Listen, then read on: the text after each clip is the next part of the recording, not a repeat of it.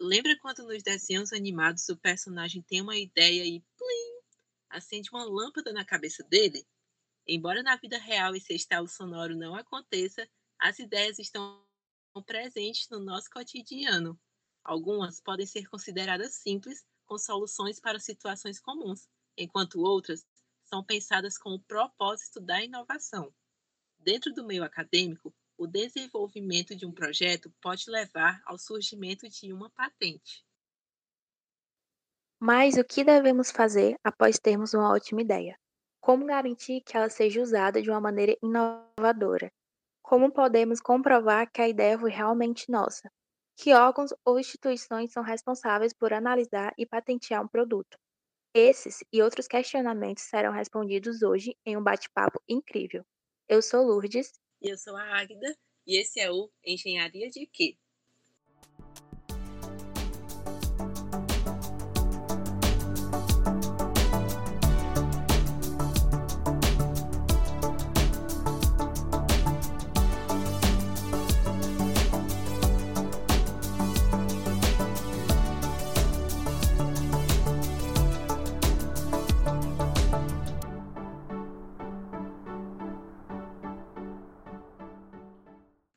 Hoje, para conversar com a gente e tirar todas as nossas dúvidas, convidamos a engenheira de alimentos Renata Oliveira Santos, formada pela Universidade Federal Rural do Rio de Janeiro, a UFRRJ, mestre em Ciência e Tecnologia de Alimentos e que trabalha como pesquisadora em propriedade industrial no Instituto Nacional da Propriedade Industrial, o INPI.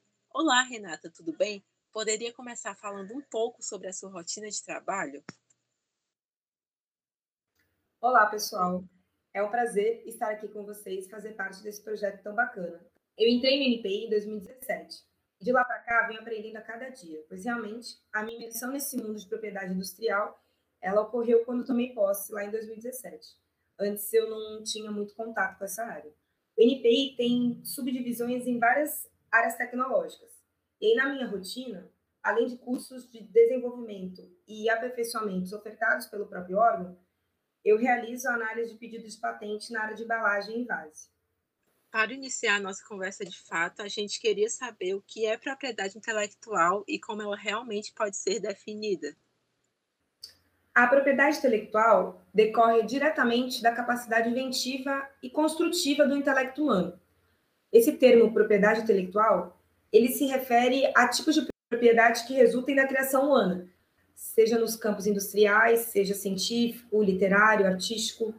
Assim, o titular da propriedade intelectual, ele é livre para usá-la e também para impedir a utilização de terceiros sem o seu consentimento. E Renata, existem regras sobre o que pode e o que não pode ser patenteado? Se sim, quais são elas? Sim, existem regras sim. E, em linhas gerais, cada país possui certa autonomia para criar as leis que irão guiar o que pode, o que não pode ser patenteado, tá?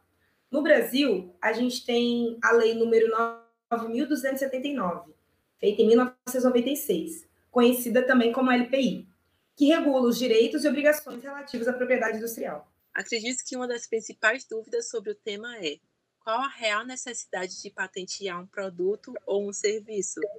A patente, como já falei anteriormente, te dá o direito de impedir a utilização de terceiros sem o seu consentimento.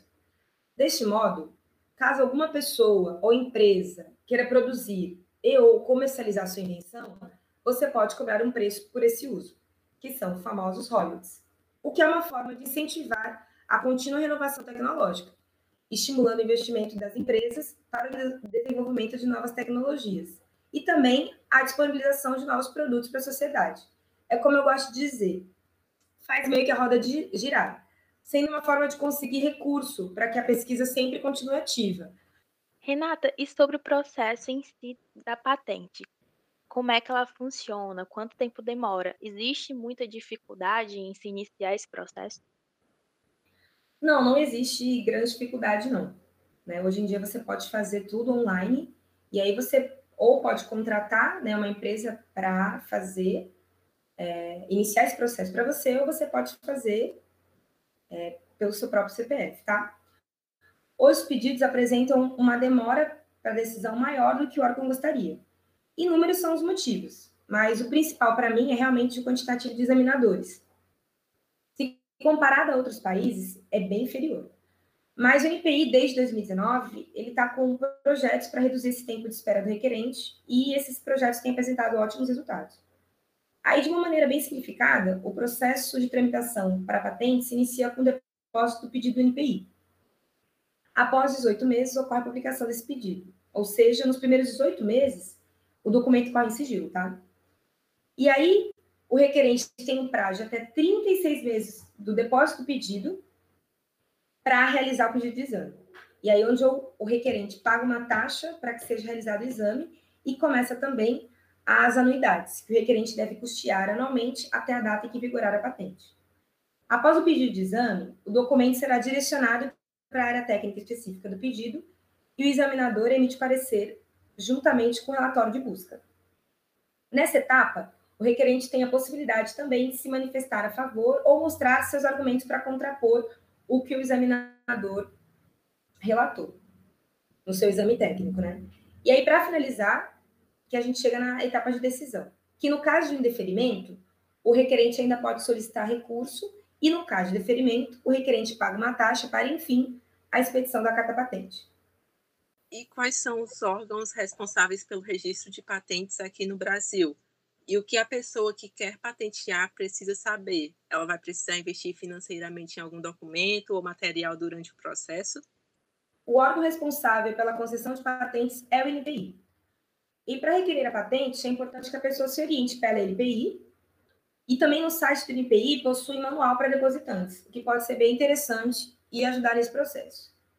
De uma forma resumida, o requerente deve redigir um documento contendo todas as especificações informações necessárias no pedido, aí como relatório descritivo, quadro reivindicatório, resumo, título, figuras e listagem em sequência, quando aplicável, emitir e pagar o guia de recolhimento da União, né, a GRU.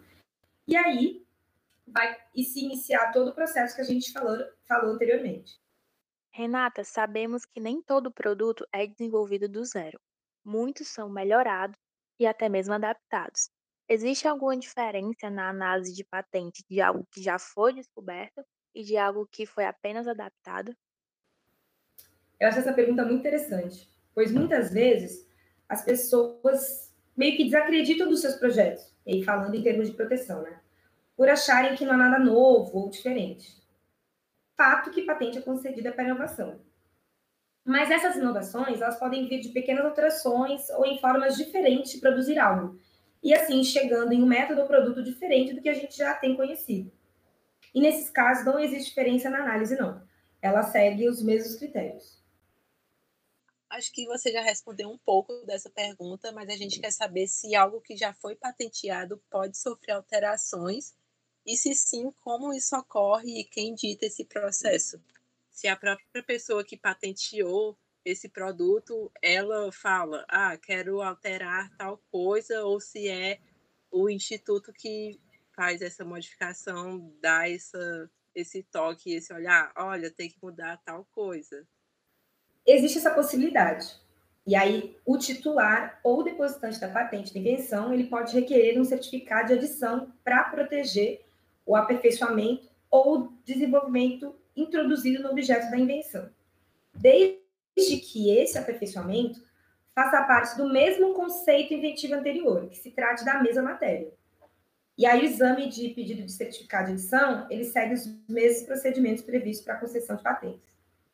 E sobre os principais pontos analisados quando é recebida uma proposta de patente, né? Quais são eles? Tem algum parâmetro que é considerado mais decisivo para dar o ok no processo?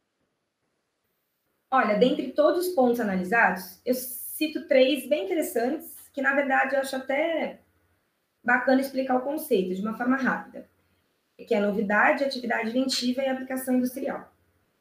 Para novidade, o pedido de patente de invenção é considerado novo quando não é compreendido no estado da técnica. E aí você deve estar se perguntando, né? Que negócio é este de estado da técnica, Renata? O estado da técnica é tudo aquilo tornado acessível ao público antes da data de depósito do pedido de patente seja por descrição é, escrita, oral ou qualquer outro meio, seja no Brasil ou no exterior. Então, ele pode ser um artigo, uma patente, uma citação de um livro, um vídeo, enfim, o que mostra que aquilo que está sendo requerido no pedido de patente já foi apresentado antes. Para a atividade inventiva, é, uma invenção é dotada de atividade inventiva sempre que, para uma pessoa que tenha conhecimento na área, e aí a gente chama de técnico no assunto, não decorra de maneira evidente ou óbvia a partir do que já está no estado da técnica. Ou seja, vai existir atividade inventiva quando, mesmo com as informações e pesquisas já divulgadas, chegar aquela invenção para um técnico no assunto, para alguém, para uma pessoa que entenda daquela área, ainda assim demande uma criação intelectual, não é apenas a junção de informações. E aí, a aplicação industrial, uma invenção é considerada suscetível à aplicação industrial se o seu objeto for passível ou capaz de ser fabricado. E aqui a gente está falando de replicabilidade. Mas eu não diria que existe um ponto mais decisivo que o outro, tá? Pois para a concessão da patente, o pedido deve seguir todos os requisitos de patenteabilidade. Você trabalha na, no departamento de embalagem, né? É, essas embalagens têm vários tipos, né? De alimentos, enfim. Tem muito, muito pedido envolvendo embalagens. Como é essa, essa questão da patente na área de embalagem? É muito alto? É muito. É algo que está sendo difundido? Sim, é bem alto, até por ter uma divisão só para isso. Mas aí a gente fala, quando a gente pensa em embalagem, talvez a gente só pense em toda a estrutura, né? Mas a gente avalia tampa, tampa é algo bem complexo. Pode parecer que não, mas é uma área bem complexa. Tem até uma menina bem especializada nessa área.